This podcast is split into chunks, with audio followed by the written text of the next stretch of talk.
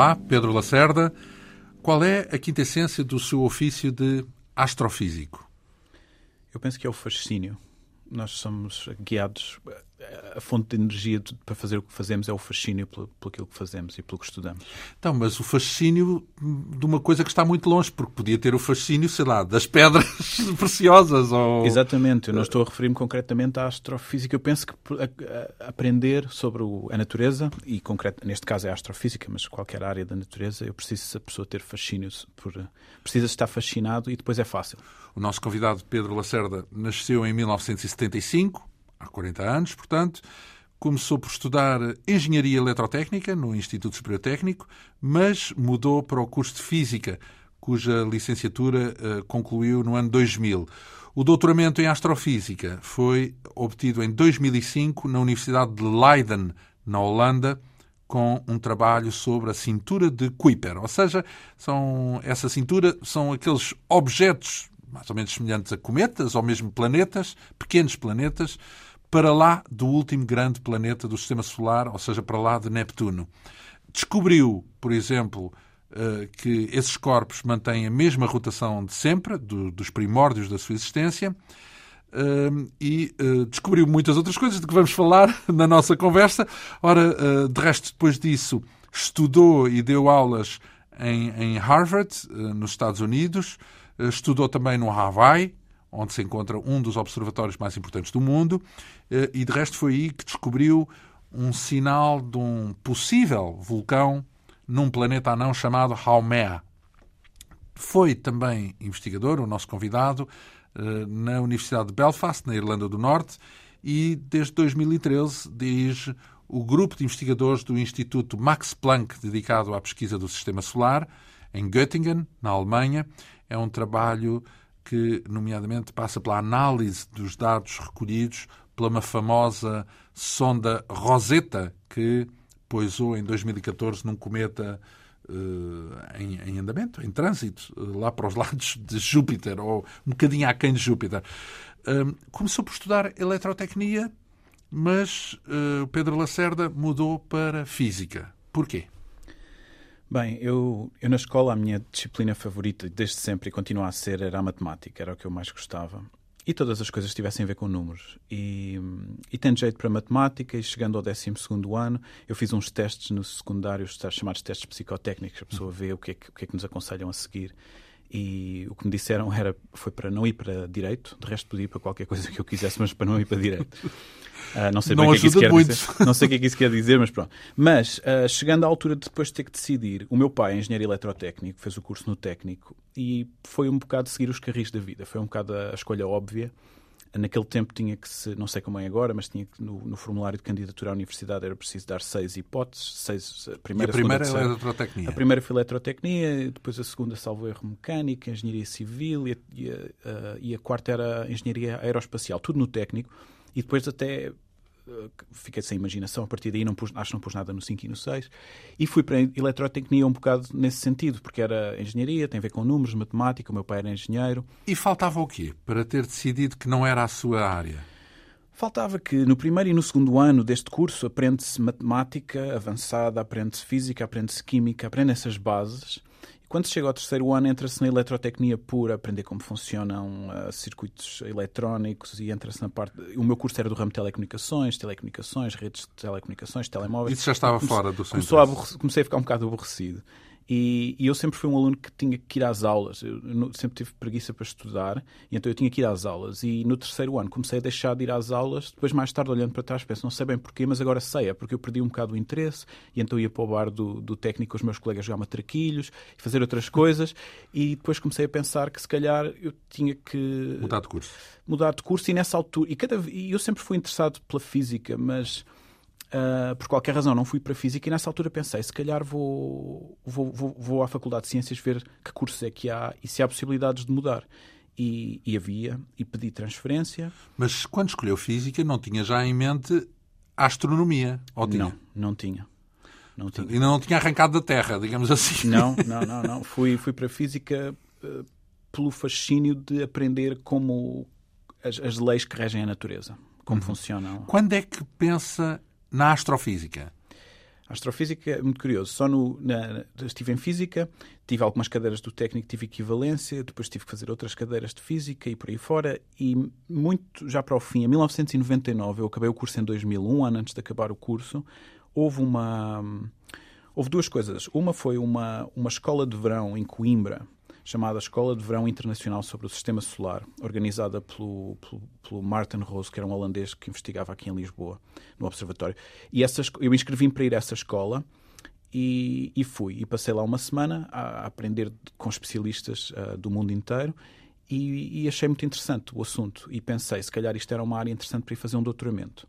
Por outro lado, em física, tive um professor do primeiro ano, eu tive que fazer algumas cadeiras do primeiro ano porque não tinha feito, que se chamava Introdução à Astronomia e Astrofísica, o professor Ria Agostinho, que dava umas aulas fantásticas, super entusiasmantes sobre a, astro astronomia e astrofísica, e eu achei essas aulas fantásticas. Depois, no quarto ano, tive a cadeira da astrofísica com o professor Lin Yun e, e, e com o professor Filipe Duarte Santos, também fantásticas. E, Portanto, e pronto. Grandes professores, bons eh, professores. Foram, foram motivo para uh, explorar. Eh, para motivar. Então, mas, mas a astrofísica tirou-a em Leiden, certo? O doutoramento. Depois o fui para Leiden, embora que eu já estive. Então não havia doutoramentos em astrofísica em Portugal, é isso? Havia. Uh, havia mas escolheu Leiden porque? eu escolhi Leiden porque eu sempre quis sempre tive muita curiosidade uh, pelo estrangeiro por, por ir viver num país diferente como uh, experiência portanto como experiência. Eu desde desde muito novo eu fiz interrails viajei pela Europa de comboio e tinha muito interesse em ir experimentar viver noutro país. Quando estava na universidade, pensei fazer um, um, Erasmus, que se fazia na altura, ia-se estudar um ano para o estrangeiro, mas depois acabou por não, por não dar, por causa da mudança de curso. Então pensei, faço isso no doutoramento. E quando chegou a altura do doutoramento, comecei à procura de, de doutoramentos no estrangeiro. Doutoramentos em astrofísica. Doutoramentos em astrofísica no estrangeiro. Eu estava orientado. Encontrou Leiden. É uma referência em, na Holanda?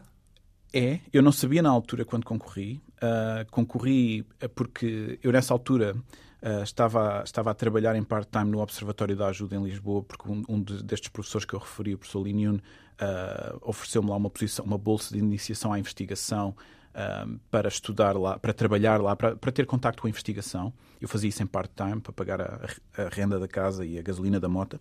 E, e então um, um, circulam nestes institutos e-mails com, a, a anunciar posições e, e vem-me parar este da.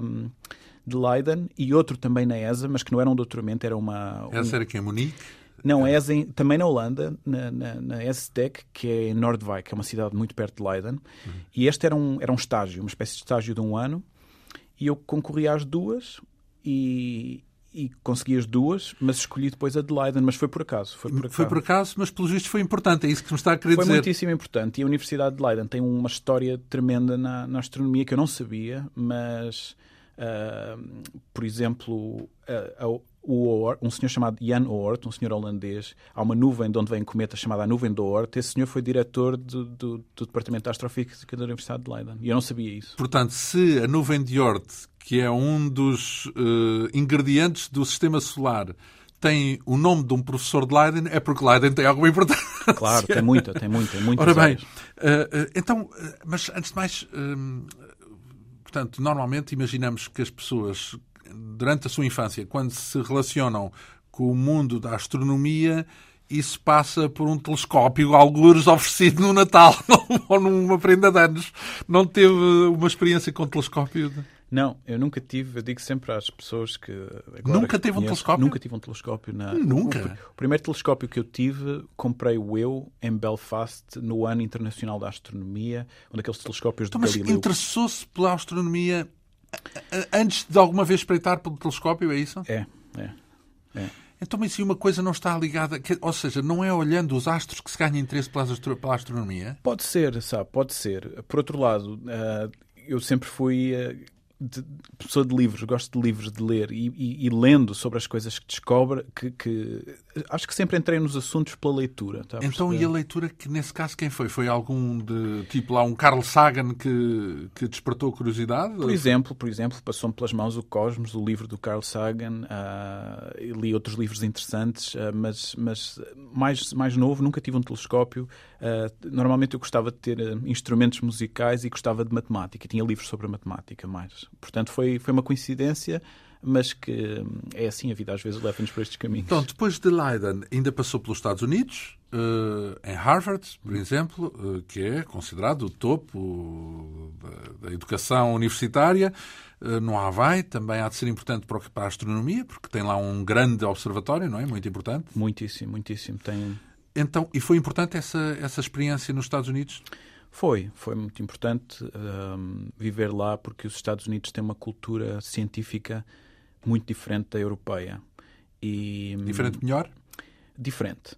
É, é, por exemplo, agora eu vivo na Alemanha. Os alemães são muito, são muito rigorosos, mas são um pouco desembaraçados e, e talvez um pouco energéticos, por exemplo, comparados com os alemães. Os, desculpe, comparados com os, com os americanos. Os americanos têm muita energia tem muito espírito de, de fazer coisas e, e então nos Estados Unidos o que aconteceu, o que eu aprendi foi que quando temos uma ideia e queremos fazer qualquer coisa, temos, temos que a fazer. E, e às vezes há pequenas dificuldades e problemas. E, o espírito ali, pioneiro, portanto. Espírito pioneiro, exato. Os americanos têm muito esse espírito pioneiro, essa, os corredores das universidades, aquilo sente-se o burburinho, as pessoas. Fervilha. E, e, são muito comunicativos, há muita comunicação entre as pessoas e a ciência vive muito da comunicação, vive muito da, da troca de então, ideias. Mas isso está-me a dar razões para ter ficado lá. Para, porque não ficou lá. Não é? É, sim, Porquê é, é que não ficou lá? Porque porque viver nos Estados Unidos. Na, porque escolheu, a, nesse binómio, escolheu a Alemanha. Vamos lá ver. Escolhi o, primeiro Belfast. Sim. Quando voltei dos Estados Unidos para a Europa, voltei para, para a ilha irlandesa, voltei para Belfast. Belfast, Irlanda do Irlanda Norte. do Norte, faz parte Sim. do Reino Unido. Sim. Mas foi para lá que eu voltei, porque estava com muitas saudades da Europa. Uh, ah, então da... sempre também há inconvenientes. Mas não tanto por razões profissionais, mas mais por razões pessoais. Porque os Estados Unidos, a sociedade americana, uh, é, é, é estranho. É uma sociedade muito dominada pelo politicamente correto uh, hoje em dia, penso, e, penso eu. E então, em situações sociais, há um certo constrangimento. A pessoa acha, acho que os europeus conseguem mais dizer o que pensam, muitas vezes, do que os americanos não podem publicamente. Um a um, um americano é uma pessoa perfeita. Sim, adoro os americanos, pessoas perfeitamente. Mas em sociedade não, é isso? Em, em, em situações As sociais. Conveniências. É um bocado. Há muita, muito, muita pressão social para haver. Muita cerimónia, portanto. O que, tem que ser, o que é normal, porque é um país que, que, que nasceu da junção de várias culturas diferentes e, no, e, nesse caso a pessoa tem que ter muito cuidado como fala e como diz, porque pode ferir suscetibilidades. E então eu penso, penso que isso é natural numa sociedade Então dessas. e em Belfast? Em Belfast, Belfast é uma, é uma, é uma pérolazinha porque é uma cidade que, que teve problemas de guerra até, até, talvez ao final dos anos 90. Guerra, uh, ira. De. Guerra interna entre um problema de identidade, identidade nacional. Eles, eh, o Reino Unido tem estes países, a Escócia, o país de Gales, a Inglaterra e a Irlanda do Norte. E cada um destes países tem a sua identidade nacional, mas depois estão inseridos neste Reino Unido. E os irlandeses, aquele bocadinho da Irlanda que ficou Uh, quando, quando, a Irlanda se separou de, de, do Reino Unido, ficou aquele bocadinho ali onde ainda viviam pessoas associadas ao Reino Unido criou-se uma, uma divisão entre as pessoas, entre aquelas que querem fazer parte da Irlanda, uh, República da Irlanda, e aquelas que querem fazer parte do Reino Unido, por um lado, e depois aquelas que são da religião católica e aquelas que são da religião protestante, que é por quase outro. a mesma coisa, coincide, não é? Estes dois grupos quase que coincidem, mas não completamente. Sim. E então, uh, houve, de facto, até ao fim da década de 90, houve, houve muitos conflitos e, e morreu muita gente, muita, muita guerra. E as pessoas têm medo de ainda um bocado de receio, pensam que Belfast ainda é um sítio perigoso para viver, que não é. Mas por essa razão, Belfast é um sítio que está mais ou menos preservado praticamente as pessoas que lá vivem são quase só pessoas de lá. Uh, não, é, é, uma, é a capital da Irlanda do Norte, mas normalmente as capitais dos países são muito internacionais, vivem pessoas de todo o mundo, mas Belfast está muito conservado e preservado e eu gosto disso porque rapidamente a pessoa absorve a cultura uh, da, da cidade. E deu-se bem com a cultura irlandesa, com essa, ou norte-irlandesa, vá. Muito bem, sim. Uh, é, é uma mistura. A Irlanda do Norte é uma mistura entre a cultura britânica e a, e a, e a irlandesa, que são um bocadinho diferentes. E, mas, mas sim, gosto, gosto, gostei e gosto muito de. Mas não ficou por lá, mais uma vez. Não. Depois acabou por eh, ir parar ao Instituto Max Planck, não é? Que foi, Sim. foi, que foi quem o contratou de seguida Sim. e foi parar à Alemanha. É verdade. Falávamos da Alemanha, é. foi parar ao país das pessoas que não são assim tão são muito rigorosos, não é isso? Quais são. Eh, tem, tem vantagens trabalhar no Instituto Max Planck? Uh, tem vantagens, uh, tem muita. Um, tem muito nome, o Instituto Max Planck tem muito nome, e dentro da Alemanha Uh, se a pessoa com quem nós estamos a interagir sabe que nós trabalhamos num Instituto Max Planck, as pessoas ficam logo, ah, isso é uma coisa fantástica, tem, tem isso. E é justificado essa, esse espanto? Uh, eu, talvez não tanto. Talvez não seja tão justificado. Penso que criam-se um bocado estes endeusamentos de certas coisas eh, quando as pessoas não sabem bem. Depois, tanto por dentro, nós vemos que aquilo na prática é um instituto, mas tem muito, é muito, tem muito. O financiamento daquele instituto é. É, principesco. É principesco, é. Tem uma estrutura especial. Então, essa é a explicação principal. No fundo, está no Instituto Max Planck porque tem meios para trabalhar. É isso? Eu estou porque eu concorri, eu quando estava em, em, Belfast, para o fim do, do, Eu estive lá com duas bolsas diferentes, para o fim da segunda bolsa tive que começar a concorrer a, a sítios e concorri a vários. E, e, o, e o, Instituto Max Planck uh, concorri, fui à, fui à entrevista, fui entrevistado e eles fizeram uma proposta. Portanto, eu não escolhi aquele instituto, não, não foi o primeiro que eu. Não tinha que, que saber eu... alemão.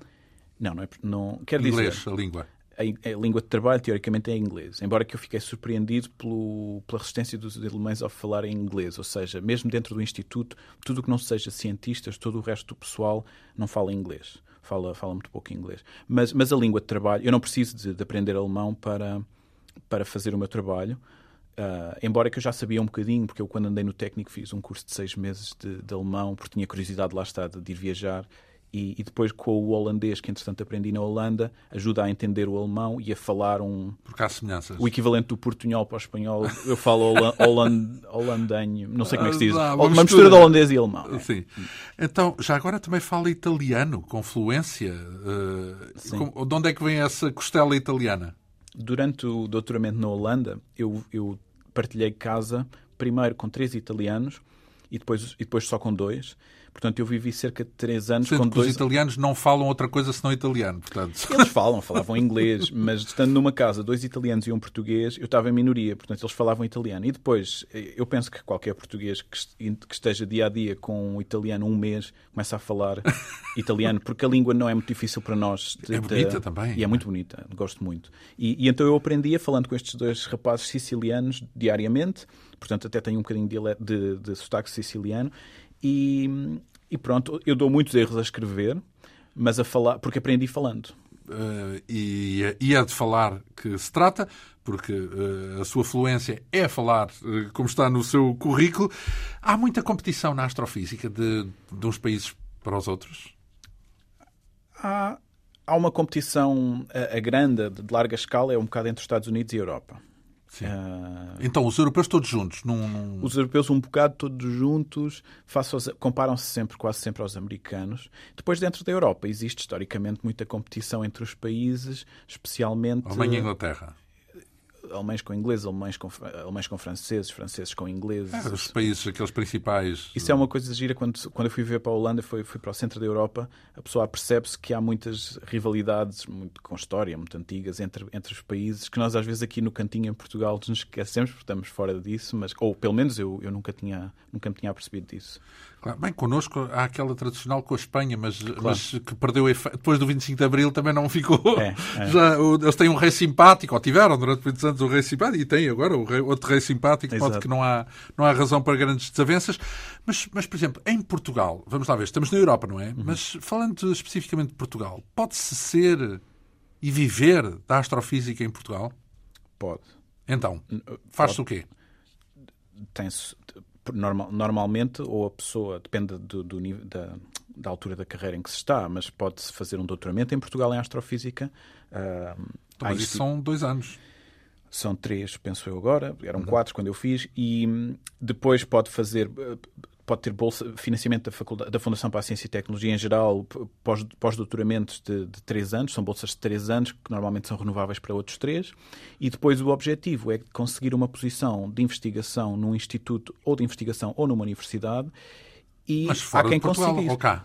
Pode-se fazer em Portugal. Existem. Há, há, pessoas empregadas na universidade. Este, estas pessoas que eu falei, do professor João Liniune, o professor Rui Agostinho, etc., são pessoas que, são, que fazem investigação em astrofísica, dão aulas na faculdade, na universidade, mas há poucas. O, a, coisa, a questão em Portugal é que há, eu penso que há pouco mercado de trabalho para a quantidade de pessoas hoje em dia com capacidade de fazer investigação.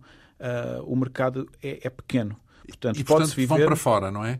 E, portanto, acabam por ir para fora. Sendo que tem-me espantado, pelo menos a mim, o rácio de nomes portugueses que andam pelo estrangeiro a, tocar, a, estudar, a estudar não, a investigar, a trabalhar uhum. em astrofísica.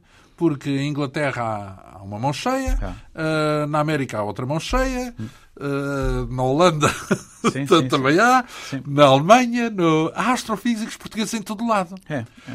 Há alguma explicação? Eh, antes de mais, eh, sou eu, estou aqui a ser eh, uh, lusocêntrico ou de facto Portugal tem um bom rácio de investigadores de astrofísica? Eu nunca, nunca olhei bem para esses números, mas eu tenho, eu tenho a sensação que nós temos, face ao tamanho da nossa população, a, a, ao número de pessoas portugueses que existem. A questão é que eu não sei muito bem quantos portugueses vivem no estrangeiro, mas, digamos, os 10 milhões que vivem em Portugal, o número de pessoas que eu conheço portuguesas a fazer astrofísica a um nível uh, de, topo? topo? são muitos, de facto. Uh, por exemplo, se compararmos com a Alemanha, que tem 80 milhões de habitantes, eu penso que Talvez haja oito vezes mais, talvez haja oito vezes mais alemães. Não lhe sei dizer ao certo, mas há muitos portugueses muito. Não, o que não há é noutras ciências uh, portugueses noutras ciências com tanta gente de topo noutras ciências. Se calhar uh, não se compara com a ciência da Alemanha, isso não se pode comparar, mas pode-se comparar com as outras ciências em Portugal. Mas talvez também haja, sabe? Eu acho que a astrofísica, a astronomia astrofísica nesse aspecto tem um é injusto comparar porque tem muito mais. Tem, eu acho que tem, tem mais visibilidade. Ir. Tem mais visibilidade porque é, uma, é um assunto fascinante e quando há uma, um conhecimento interessante no mundo da astronomia e da astrofísica, automaticamente esse assunto tem mais visibilidade é do que caso da Rosetta, pessoa, por, por exemplo. exemplo. do que uma pessoa a fazer uma investigação de uma bactéria num sítio qualquer. É, é, mais, discreto. Difícil, mas, é mais discreto. mas eles andam lá, então é eles isso. Eles andam. há, há portugueses a estudar tudo pelo, pelo em todo, todo lado e com é. qualidade. Ainda bem, temos também a noção de que as novas gerações estão bem preparadas, também o ensino globalizou-se e, portanto, eh, só depende da inteligência de cada um e do, do empenho de cada um. Naquilo que escolheu estudar dentro da astrofísica, não sei se escolheu, é a palavra certa, mas que lhe foi parar à mão. Uh, falamos da cintura de Kuiper. Foi esse o seu tópico de, principal de investigação. Antes de mais, dizer rapidamente o que é a cintura de Kuiper. Portanto, para lá de Neptuno. Para lá de Neptuno. Milhões de corpos que andam por ali. É, da formação do. No nosso sistema solar formou-se formou o Sol no centro e à volta do Sol fica um disco de material de, de, de gás e, e pó, poeira, bocadinhos rochosos muito pequeninos. À volta, mas à volta... Em, em órbita, em órbita do Sol. Uma espécie de um disco relativamente uniforme. Não, mas é cá disso entre Marte e Júpiter. Ou não estamos a falar disso? Isso são os restos. Uh, ou seja, desse disco, não estamos a falar disso ainda, desse disco, o Sol forma-se no centro desta, desta nuvem e, e o, no disco que fica em órbita em torno do Sol, nesse disco começam a crescer corpos, começam-se a agregar estes bocadinhos de poeira, a juntar-se e, e, a crescer e a formar objetos cada vez maiores. Uh, os, hoje em dia, os maiores que se formaram foram os planetas.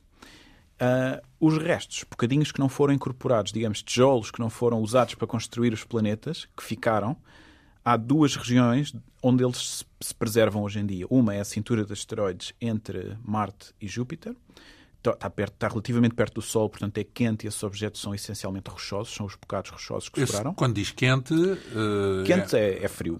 Sim, é, é então... tipo 100 graus abaixo de, de, de zero, zero Pronto, na escala sim, centígrados. Quente. Sim, quente na tal escala absoluta, não é? Sim, quente no sentido em que, é, em, que a, em que a água, se houvesse... Em que pode ser muito mais frio. Se houvesse água à superfície, essa água passava ao estado gasoso e desaparecia. Portanto, esses objetos são rochosos. Não sim. há gelo. Sim.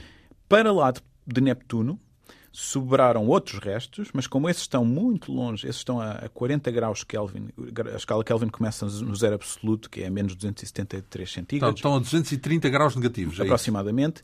E, e, portanto, é, é, muito frio. E essa cintura de, de Kuiper é uma espécie de cintura de asteroides, mas no congelador, guardada no congelador. E então preserva não só a parte rochosa do, do, do, da poeira que formou os planetas, mas também preserva a parte gasosa sob a forma de gelo, que congelou. Então tem, há vários gelos da água, de dióxido de carbono, monóxido de carbono, por aí fora, que estão lá preservados. Esperamos nós nas proporções que em que existiam no, no, disco, de onde nasceu tudo, e então esses objetos têm essa grande vantagem. Estão guardadinhos no congelador. onde nasceu tudo? Esse tal disco que, que estava em, em órbita à volta do Sol quando o Sol nasceu.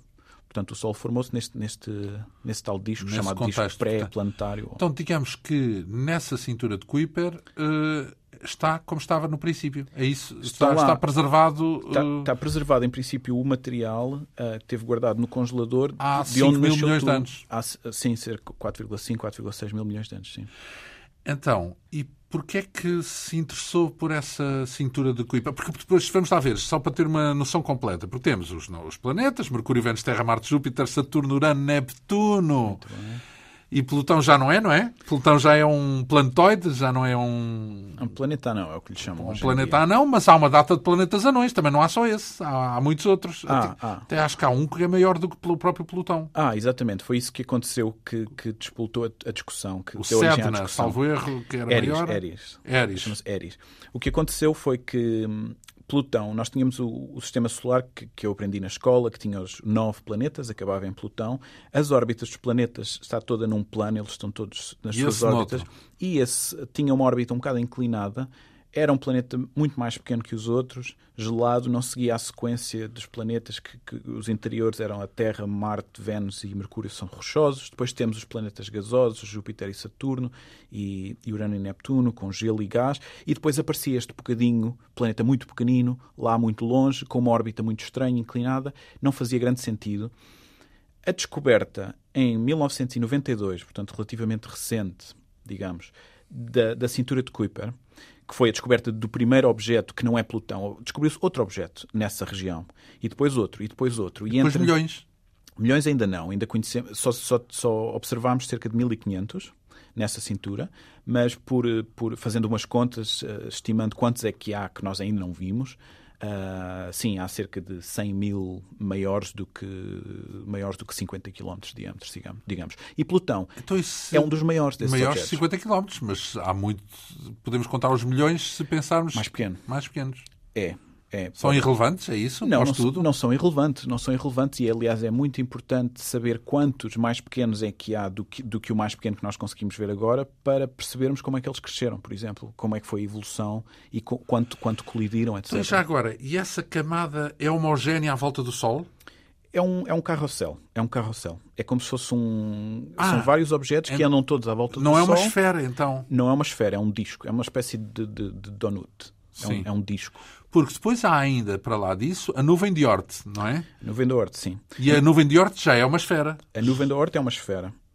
O, o, que, acontece, o que acontece é o seguinte: os, ahm, o- as pessoas que estudavam os Sendo cometas. que a nuvem de Oort ainda fica bem para lá da cintura de Kuiper. Sim.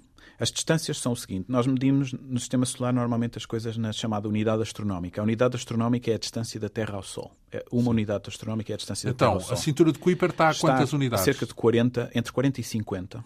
Que é também a órbita de Plutão, é isso? A órbita de Plutão, sim. Neptuno tem a órbita a 30 unidades astronómicas e depois entre 40 e 50 está a cintura de Kuiper e a nuvem da Oort está a cerca de 10 mil unidades astronómicas. Muito mais Então longe. está e ainda faz parte do sistema solar? é? Faz parte do sistema solar, tecnicamente, porque a nuvem está eh, dominada pelo campo gravitacional do Sol. Eh, os movimentos desses objetos, do- dos cometas na nuvem da Oort, estão controlados pelo Mas, Sol. mas como é que o Sol, mesmo sendo o que é, consegue estender a sua influência a quantas disse? 10 mil unidades? Sim, astronómicas. Porque se, eh, quem estivesse num desses corpos na nuvem de Oort não veria o Sol quase.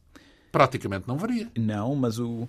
Veria ah, como uma estrela daquelas que a gente vê hoje. Sim, sim, mas a força da gravidade, to- toda a massa, neste caso o Sol, Vai mais longe do que a luz. Quase.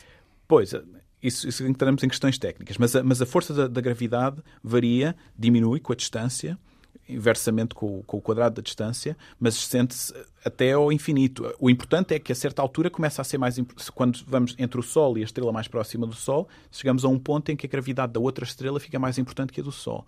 Mas a, a nuvem da Oort ainda está numa região, a uma distância que a a- o movimento desses objetos é controlado pela gravidade do Sol. Hum, eu um dia destes li uma coisa, não sei se é rigorosa, que a distância exterior da nuvem de Oort ocupa um quarto da distância da estrela mais próxima. Ou seja, quatro vezes isso e chegamos à próxima estrela. Sim. O- Isso significa que é uma área de influência gigante.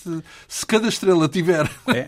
Essa área de influência, afinal as estrelas estão próximas umas das outras, não é? Estão bastante próximas, sim. E há uma. e há uma questão muito interessante aqui relacionada com isso, é que o Sol, as estrelas, não, a maior parte das estrelas não se formam em isoladas, isoladamente, formam-se em, em, agru, em agrupamentos, em enxames. E então o Sol nasceu num enxame de estrelas, que neste momento anda, andam todas a passear umas à volta das outras, vão se afastando, etc. Mas é possível que estas nuvens, se todas as estrelas, ou se a maior parte das estrelas tiverem as suas nuvens da Oort, estas nuvens da Oort trocam, existem, existem estudos nesse sentido que estas podem trocar de cometas. Passam seja, raspão, é isso? Passam raspão e há trocas de cometas, porque lá está o, o, campo gravítico da outra estrela que passa perto começa a ficar importante e há um cometa que sente mais a gravidade da outra estrela e pum, salta Passa para a outra. Para a outra. E então nós maior. podemos ter cometas no nosso sistema solar que nasceram à volta de outras estrelas. Portanto, é uma maneira, é muito difícil é saber quais é que são, ainda não temos maneira de saber isso, mas uh, se viermos a saber isso, é uma maneira de um dia talvez estudarmos material de outras estrelas sem termos que lá ir. Pois, bem, e é, é, a zona de fronteira, é sempre interessante, seja lá para o que for, estudar é. as fronteiras é sempre interessante. Isso foi uma das e... coisas que, me, que tornou para mim o estudo da cintura de Kuiper muito interessante, porque é, é a região sem contar com a nuvem da Oort, que não podemos estudar diretamente, porque está muito longe, não, nós não vemos esses objetos, só sabemos que eles estão lá indiretamente por causa dos cometas que vêm cá e voltam para lá. Ah, é? Então, mas eh, e há um sinal desses cometas de que. Não há um sinal, nós vemos, nós temos. A nuvem de Oort já agora é também são corpos como os da cintura de Kuiper? É igual? Uh, são, Uh, provavelmente diferentes, mas ainda não temos uh, informação suficiente para saber quão diferentes são e, em, em, e com, mas, mas a ideia é que provavelmente os objetos da cintura de, ou da, da nuvem da Oort formaram-se provavelmente mais perto do Sol. A teoria atual diz que eles se formaram mais perto do Sol do que os objetos da cintura de, de Kuiper e, e foram injetados por Júpiter para a nuvem da Oort. Agora, o que acontece é que o Sr. Oort, exatamente, por isso é que a nuvem se chama Oort, o Sr. Jan Oort, foi diretor em Leiden, ele apercebeu-se que os cometas há dois tipos de órbita de cometas. Há os cometas de longo período, chamados cometas de longo período, que são cometas que nós só, quando calculamos a órbita, nós vemos o cometa a vir, uh, juntamos os pontinhos no papel, calculamos a órbita do cometa e vemos que esse cometa tem que vir das tais 10 mil unidades astronómicas de distância.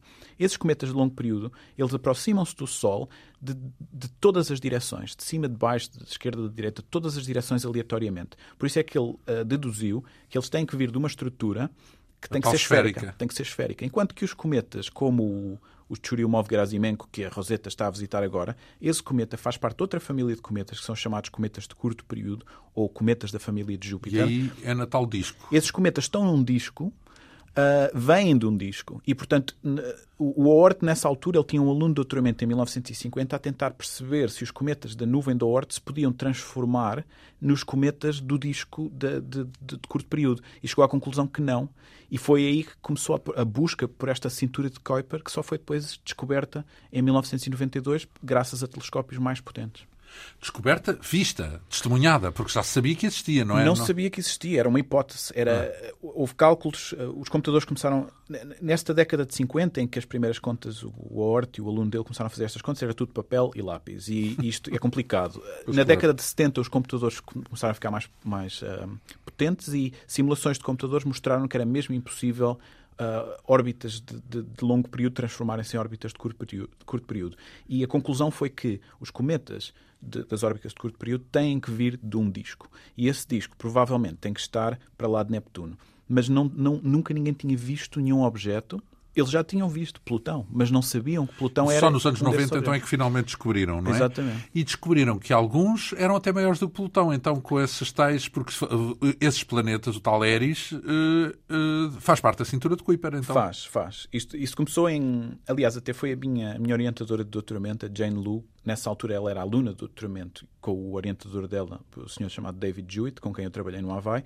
Eles começaram em 1987 com um telescópio à procura, a observar, observar todas as noites em direção ao espaço, à procura de objetos que se mexessem muito devagarinho, que isso é o que indica que eles estão muito longe, uh, e descobriram um, em 1992. Depois, uh, seis meses depois, descobriram o segundo. Uh, depois, outros seis meses depois, descobriram o terceiro. A certa altura, as pessoas interessaram-se sobre isso e começou muito mais gente à procura. Os, o, o, equipamento, os, os detectores e os telescópios melhoraram. E, e, como eu disse, desde 92 até hoje já descobrimos cerca de 1500. Entretanto, iam descobrindo objetos de cerca de 200 km de diâmetro, 300, 400, 1000. E a certa altura aparece um que ao início não sabia o tamanho que tinha, chamaram-lhe Eris, Uh, porque é muito difícil saber o tamanho. Nós vemos um pontinho de luz, ele está tão longe que nós não conseguimos medir o tamanho olhando para a imagem, não, não, não há resolução.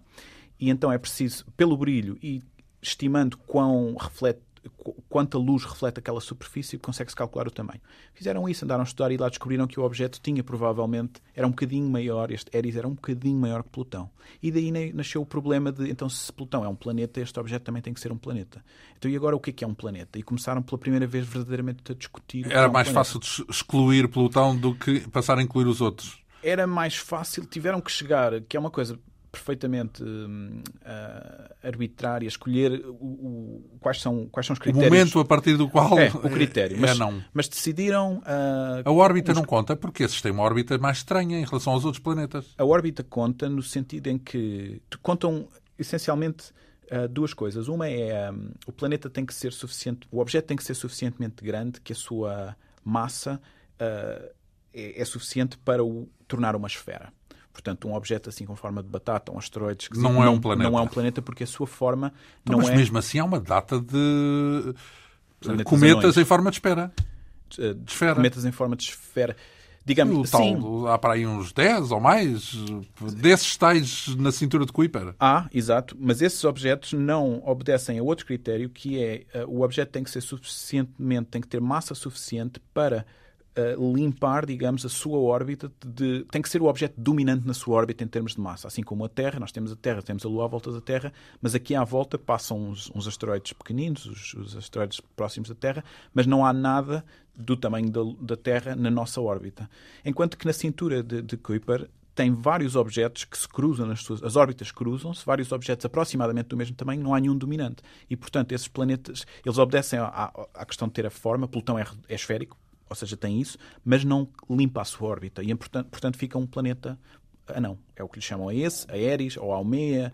A... Planetoides. Então, isso nesse aspecto, então já estamos com a lista fechada. Porque, em princípio, não se vai descobrir um outro planeta mesmo com esses dois critérios. Não, não é, é impossível. Por exemplo, na cintura de asteroides existe um, Ceres. O maior asteroide tem cerca de 900 km de diâmetro é esférico e é um planeta anão. Tem, é, tem, obedece aos critérios de planeta anão. Portanto, é um planeta anão. Para lá de, onde, onde é que é isso? Na cintura de asteroides entre Sim. Marte e, e, Júpiter. Aliás, há uma, há uma sonda agora chamada Dawn que está em órbita de Ceres e tirar fotografias. A, a, Rosetta, agora as pessoas prestam mais atenção à Rosetta, mas essa sonda, Dawn, passou por um asteroide, tirou muitas fotografias, muitos espectros, fez uma análise muito profunda e agora está a fazer o mesmo a Ceres, que é o maior é o asteroide maior. Tem, 40, tem 25% da massa de todos os asteroides que estão, naquele asteroide. Ora, e assim passamos para o tópico que também justifica uh, algumas entrevistas que tem dado, que é o da Rosetta, porque essa missão, um, um dia lá em casa, se me permite esta inconfidência, uh, numa discussão familiar, discussão, conversa animada, familiar, concluímos que provavelmente era muito mais difícil Uh, pôr um aparelho a aterrar na Roseta do que pôr uh, do que fundar uma cidade na Lua, quase. Portanto, uh, porque temos a ideia de que de facto foi o, o, o, máximo que a humanidade alguma vez conseguiu do ponto de vista tecnológico. Conseguir descobrir um calhau, qual é o tamanho do, do cometa? Cerca de 5 km ponta a ponta. Pronto, 5 km perdido no espaço com uma órbita que vai para lá de Júpiter, não é? Sim. E que entre Júpiter e Marte, marcar encontro com 10 anos de antecedência e fazer não apenas eh, uma sonda que orbite uh, esse objeto, que anda também a uma velocidade maluca, não é? Porque qual é a velocidade a que anda um cometa desses? Não lhe sei dizer o número de. São milhares de quilómetros? São mais milhares, de, milhares de quilómetros por hora, sim, não é? Sim, Mas tem que haver uma aproximação, sendo que isso é, essa sonda é lançada com 10 anos de antecedência e não vai diretamente ao, ao, ao cometa, vai dar não sei quantas voltas não sei quantos planetas. Hum e depois, cúmulo dos cúmulos, dá não sei quantas voltas ao cometa até lançar uma pequena, um pequeno dispositivo, o tal Philae, para aterrar no cometa. Exatamente.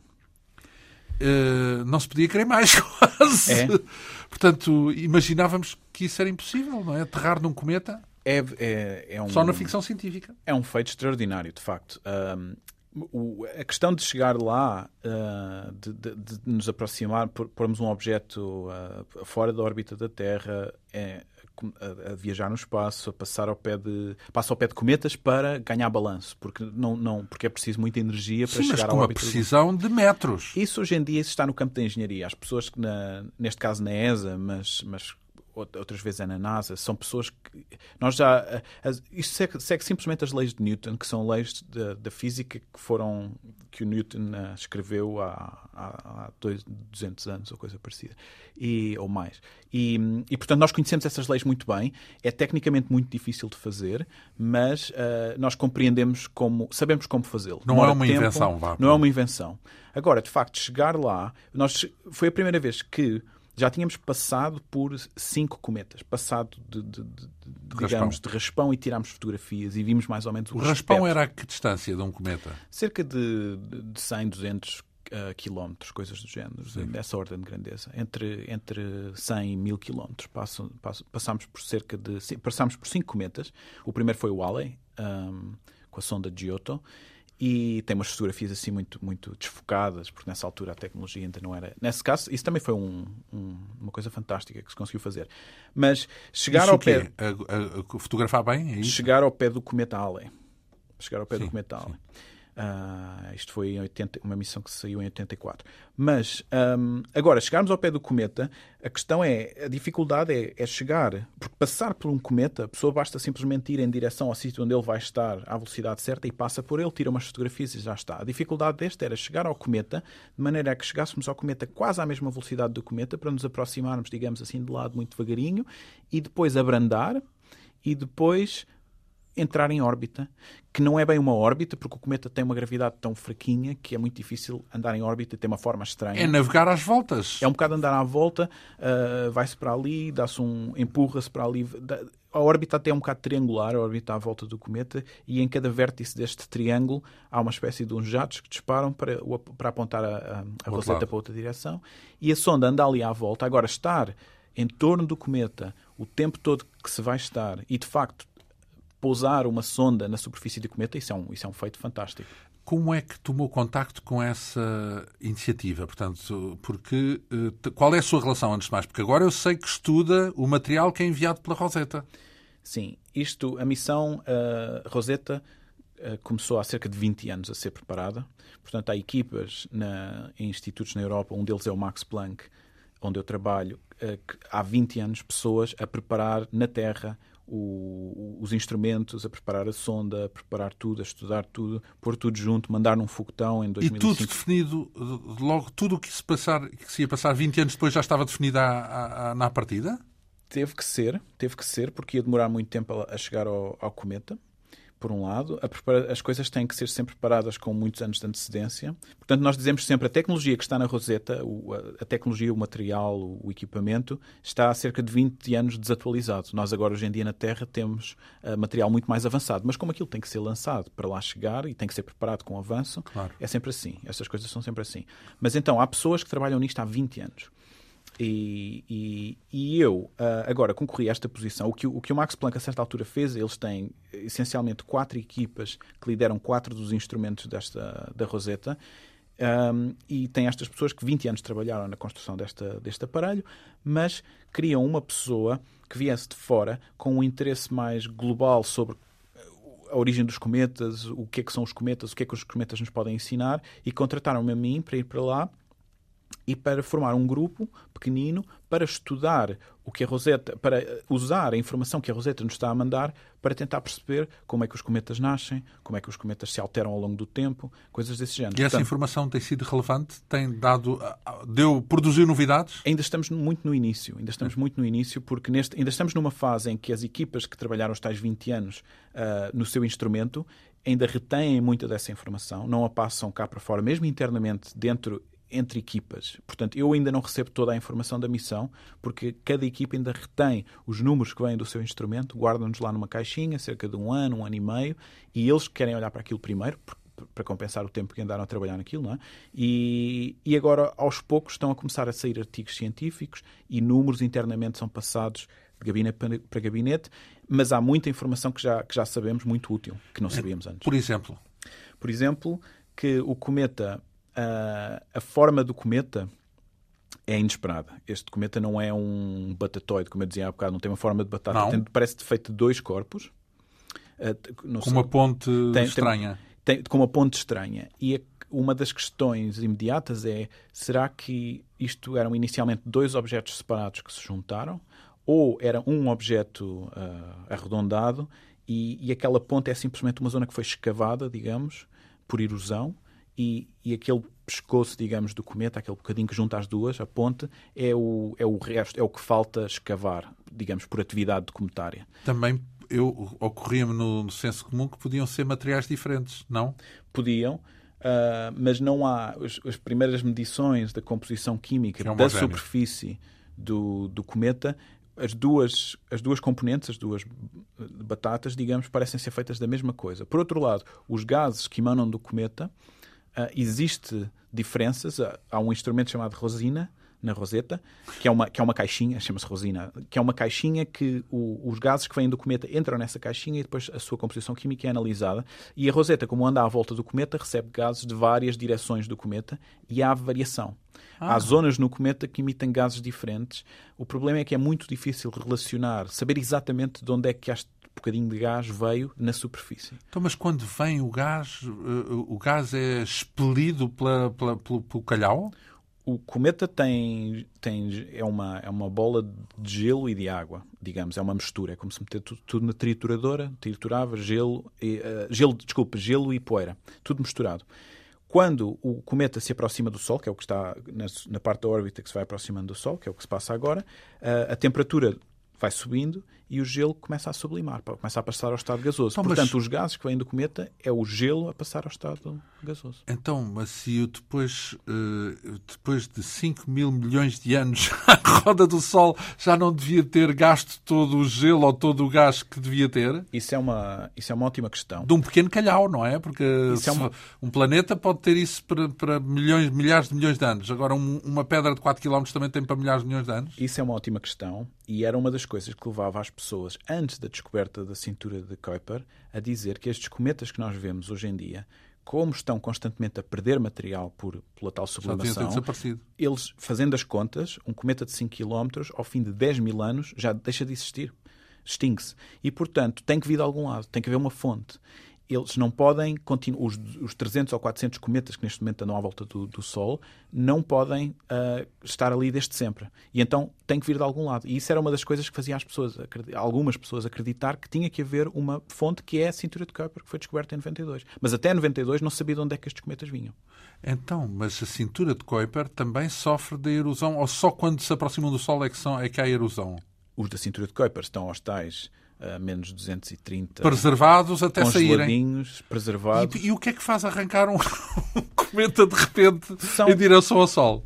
Normalmente é Neptuno. Ah, estes Quando objetos passa têm- perto, ups, é, estes leva uns quantos. É, tem, tem órbitas ah, que dinamicamente ao longo dos, dos milénios ah, vão, vão havendo pequenas oscilações, eles perturbam-se uns aos outros gravitacionalmente e, o, e e Neptuno, que é o maior planeta, controla- começa a controlar as Arranca órbitas de alguns destes objetos e manda-os para o interior Olá, e ao arrancar uns quantos, não pode arrancar um que venha bater na Terra? Pode, pode. Então, Ahm. isso adivinha-se com os mesmos 10 anos de antecedência com que a Rosetta foi planeada para, para aterrar num cometa? Se for. ah, não, ah, o, cometa onde a Rosetta está, a órbita já se conhecia há muito tempo. Ele. hum, não sei ao certo em que ano foi descoberto, mas já se conhecia. E, portanto, essa órbita era bem Daqui a caracterizada. 10 mil anos desapareceu, certo? Este cometa, sim, sim. Sim. Sim. Portanto, há- não há de ter a tal duração porque vai, vai sendo. Claro, vai claro. vender usão, não é? Mas eh, a pergunta, no fundo, que eu acho que é uma pergunta, quando as pessoas ouviram falar da Rosetta, aquilo foi fantástico, mas Hum. tinha implícito uma pergunta angustiante, angustiante, não é? Que é: será que, um, de- qualquer Ros- Rosetta, não, qualquer Gerasimenko, qualquer Sim, eh, cometa. cometa que ande por aí é detetável ah, com antecedência se se dirigir à Terra?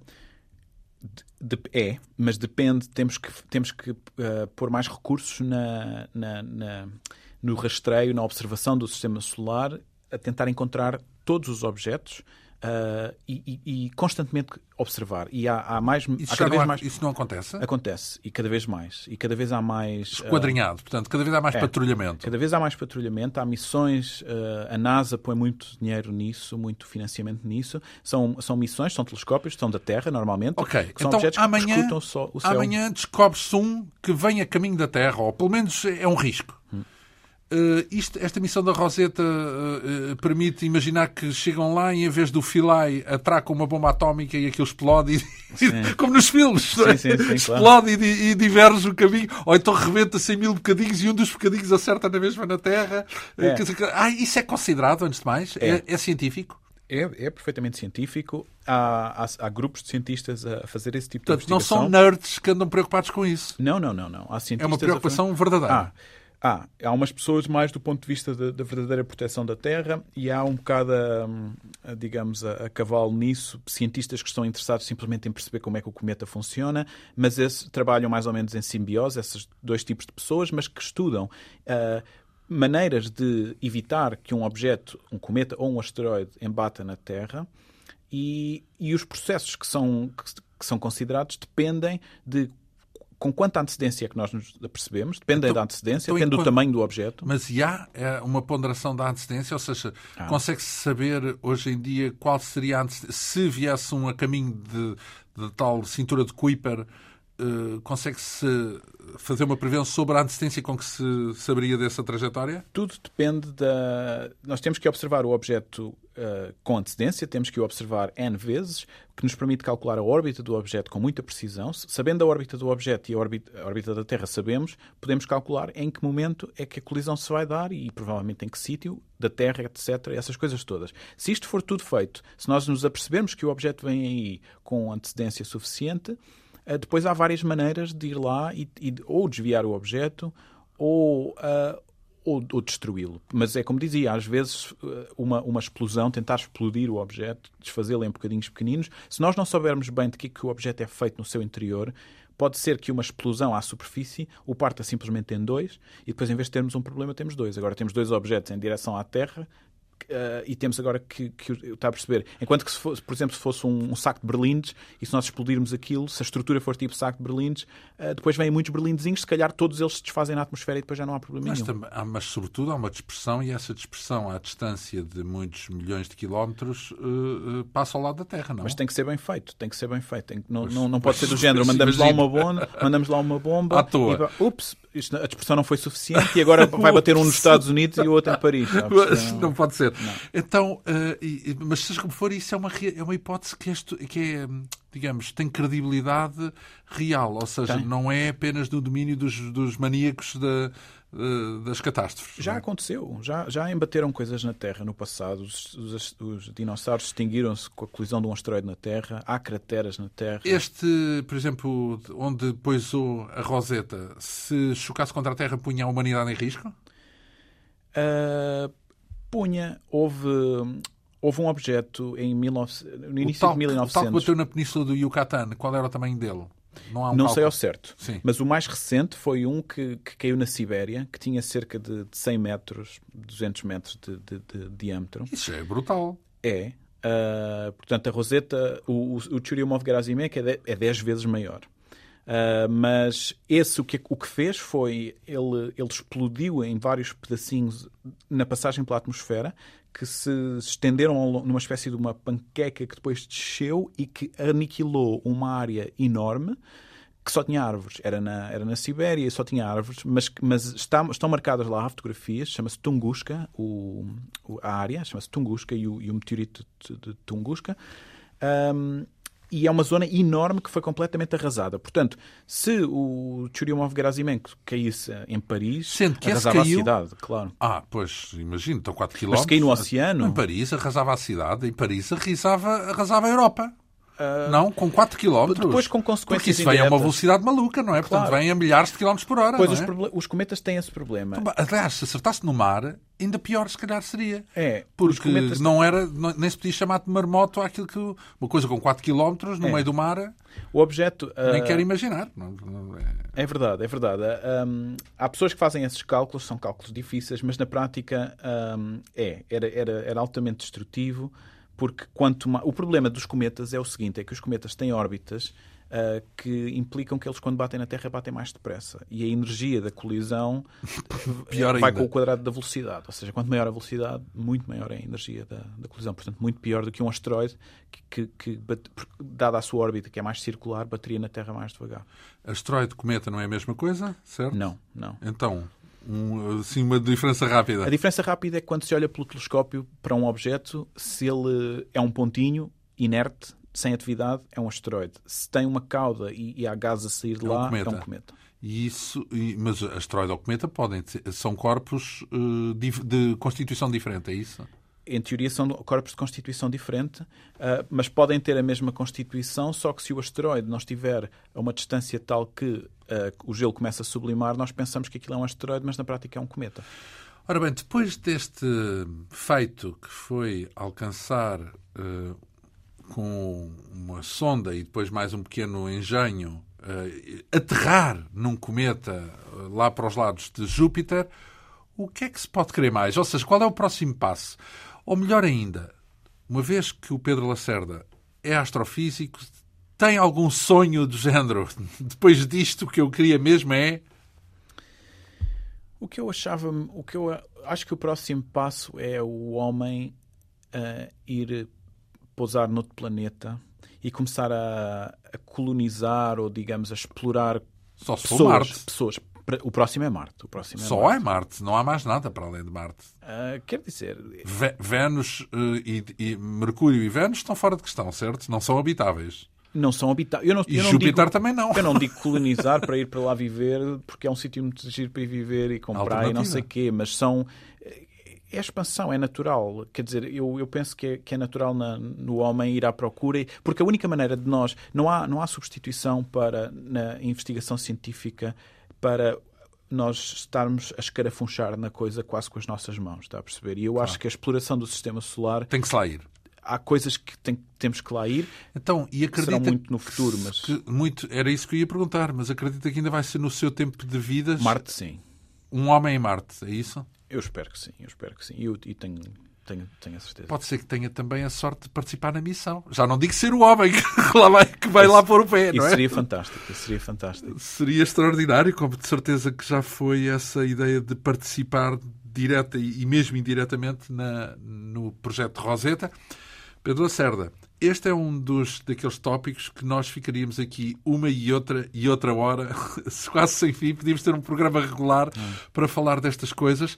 Sobretudo, importante saber que uh, há alguém com este nome familiar, Pedro Lacerda, a trabalhar numa das instituições de referência europeias, o Instituto Max Planck. Uh, Agradeço-lhe então este, esta passagem aqui na, na Rádio Pública. Eu é que agradeço. Nosso convidado uh, que partilhou connosco a sua experiência e o seu trajeto já como um cientista de referência astrofísico em Portugal e à escala global e, um, ehm, enfim, eh, interessado nomeadamente, ou envolvido nomeadamente nesse tal projeto de Roseta.